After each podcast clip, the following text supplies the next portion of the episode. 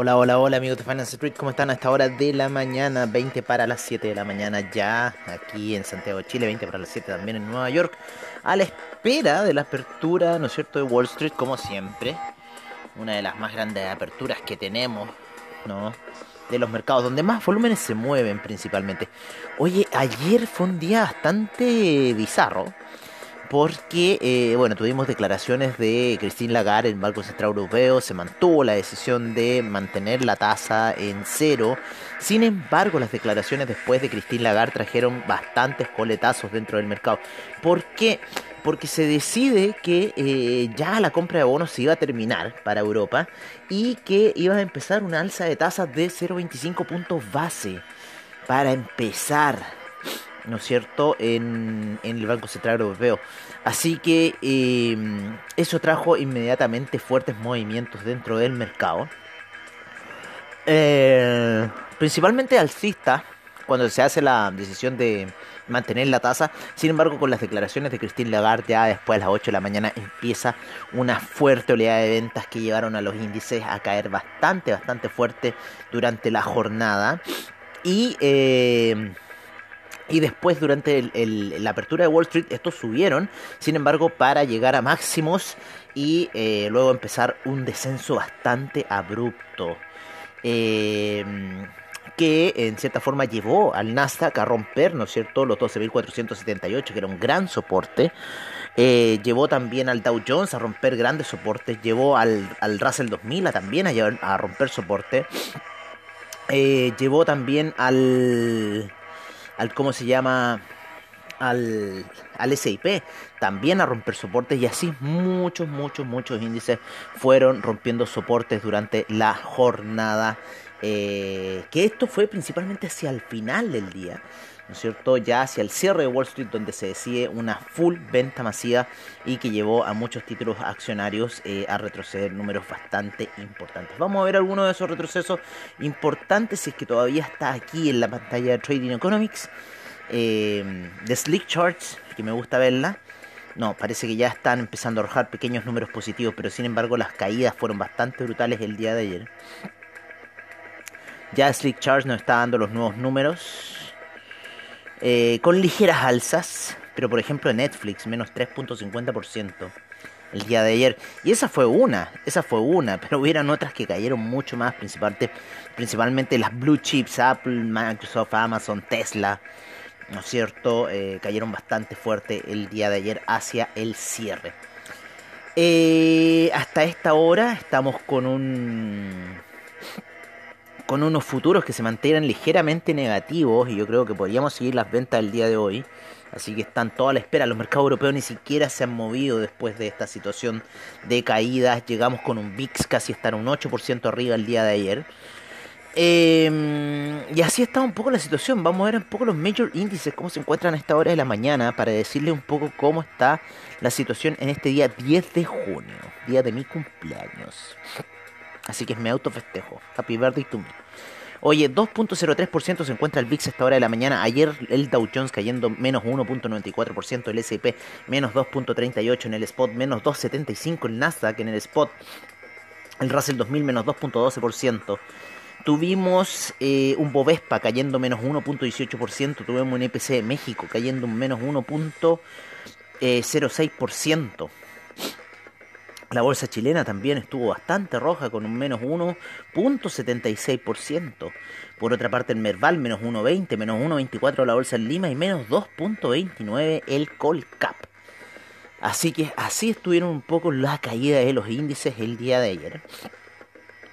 Y vamos a ver cómo se encuentra eh, en este minuto de Europa, que está roja completamente con un menos 1.58% el DAX, por debajo de la zona de 14.000, eh, por lo menos en el spot.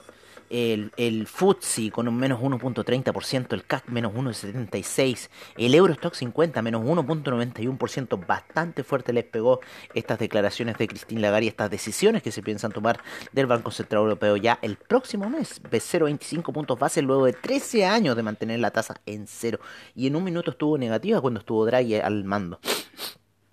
Oye, eh el IBEX con menos 2.19%, el, la bolsa de Milán con menos 3.71%. Bastante fuerte le está pegando a Italia esta situación. Eh, menos 1.67% Suiza. Menos 2.77% Austria. Mientras tanto el MOEX con 0.04%, el RTCI con 3.51% de alza. Por otra parte tenemos a eh, el la bolsa en Tel Aviv con menos 1.08% y 0.06% el Tadawun Share. El Nikkei cayó menos 1.49% durante la sesión, menos 1.25% Australia, menos 0.04% Nueva Zelanda, el Shanghai 1.42%, 1.90% el Shenzhen, 1.60% el China 50%, todo lo contrario. Ay, ya saben lo que es esto.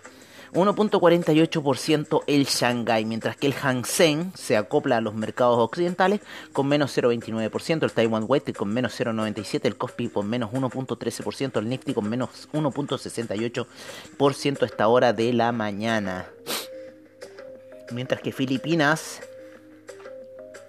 cae menos 3.38% a esta hora.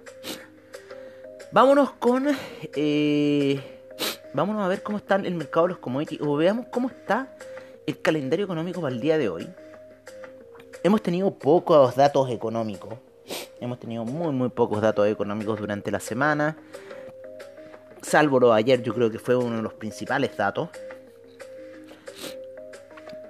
Ah, y ayer tuvimos, disculpen, pero ayer teníamos. Ayer teníamos datos de China, por eso hubo alza.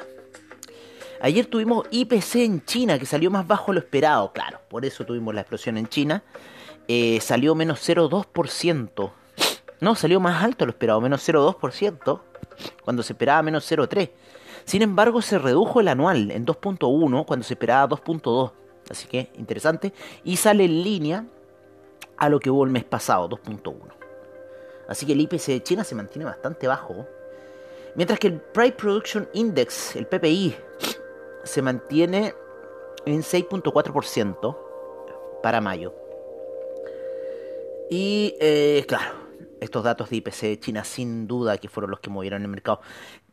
Y tenemos los eh, precios del productor eh, de Japón que se mantuvieron en 0% sin variaciones. El Price Production Index. Así que bastante bueno un poco para la inflación, ¿no? Que bajen los precios de la producción. Eh, son bastante buenos. Aunque el mercado lo toma como malo. Pero en realidad es bueno en este minuto de, alta inflación que estamos viviendo. Nos vamos con... Eh, vámonos con los commodities, vámonos con las divisas. ¿Dónde? Vámonos con los commodities primero.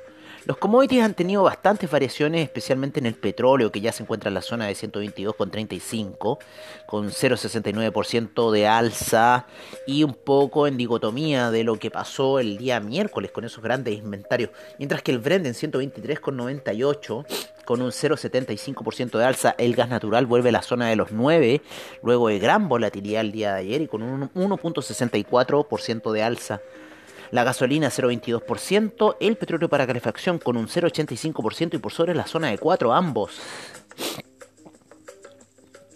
mientras que el carbón con menos 0,51%, el etanol 0,09%, la nafta menos 3,89%, el propano menos 0,63%, el uranio 1,05% de alza el uranio debido a todas las declaraciones que está haciendo Biden en cierta forma de generar eh, uranio enriquecido para eh, Estados Unidos debido a esta escasez que se está generando en el uranio debido a la invasión de eh, Rusia a Ucrania, en la cual Rusia está ganando el terreno del Donbass, que era lo que debería haber sido solamente, y no haber atacado Kiev, no haberse ido por toda Ucrania.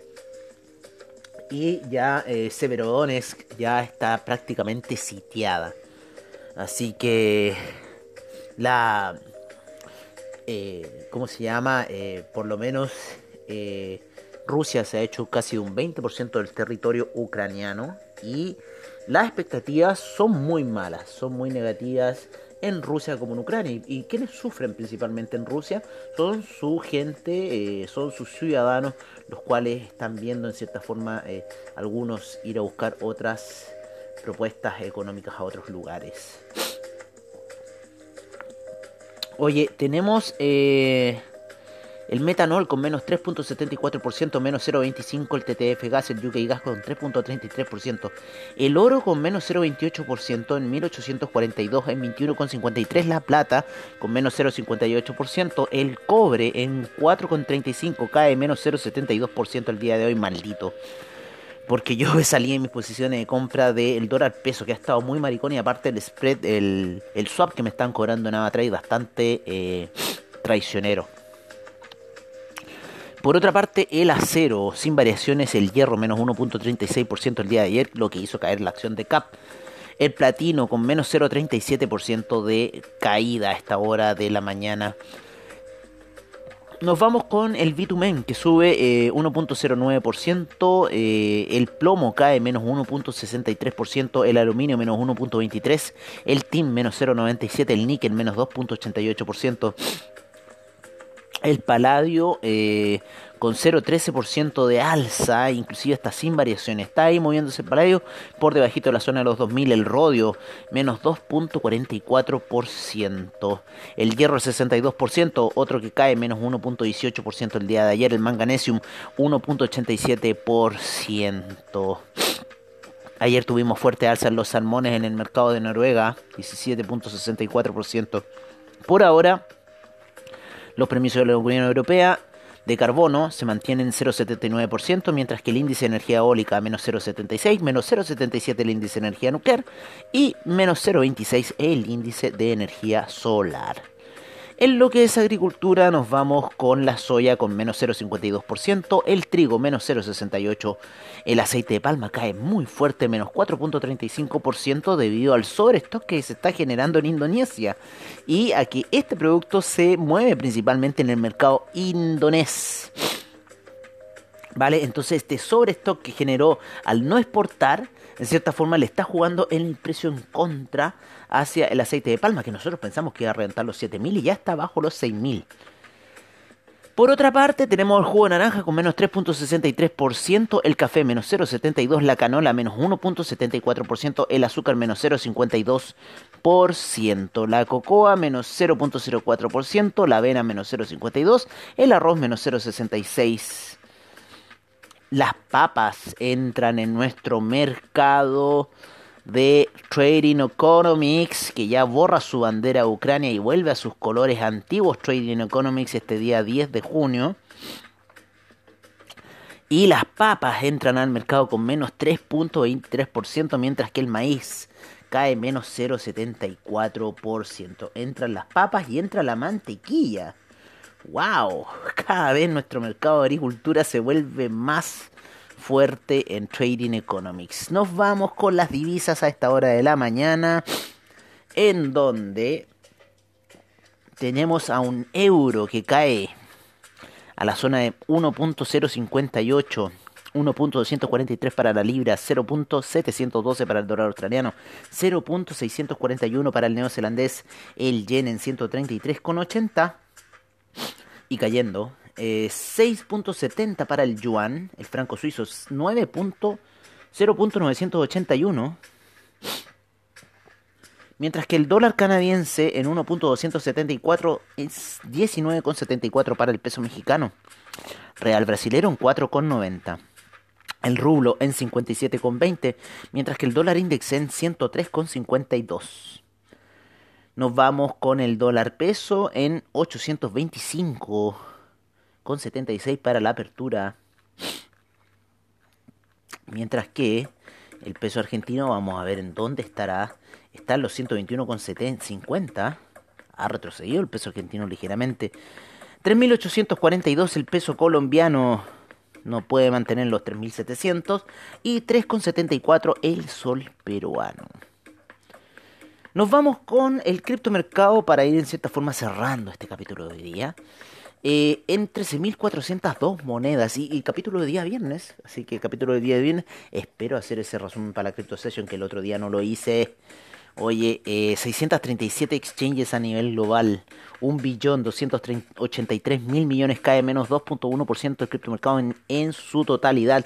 58.000 millones en volumen transado las últimas 24 horas, 44.5% la predominancia del Bitcoin sigue subiendo, 16.7 la del Ethereum, 39 Gwei el Ethereum casa a esta hora de la mañana, 29.977 el precio de Bitcoin, luego de esas fuertes oscilaciones de mediados de semana. Por otra parte, el Ethereum 1770 y a la baja, el Tether en 99 centavos, el USD Coin en 1 dólar, Binance Coin en 288,17, el Cardano se está pegando fuerte caída luego de las salsas que ha tenido a 0.611, 0.401 el Ripple, Binance USD en 1 dólar, Solana 39,32, Dogecoin 0.0794 cae de los 0.0800, 9,2 el Polkadot.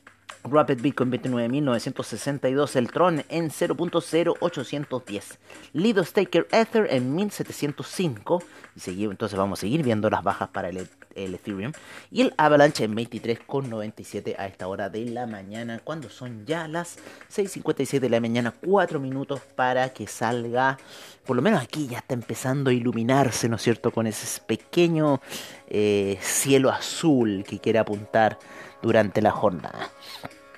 Oye, yo me despido de ustedes.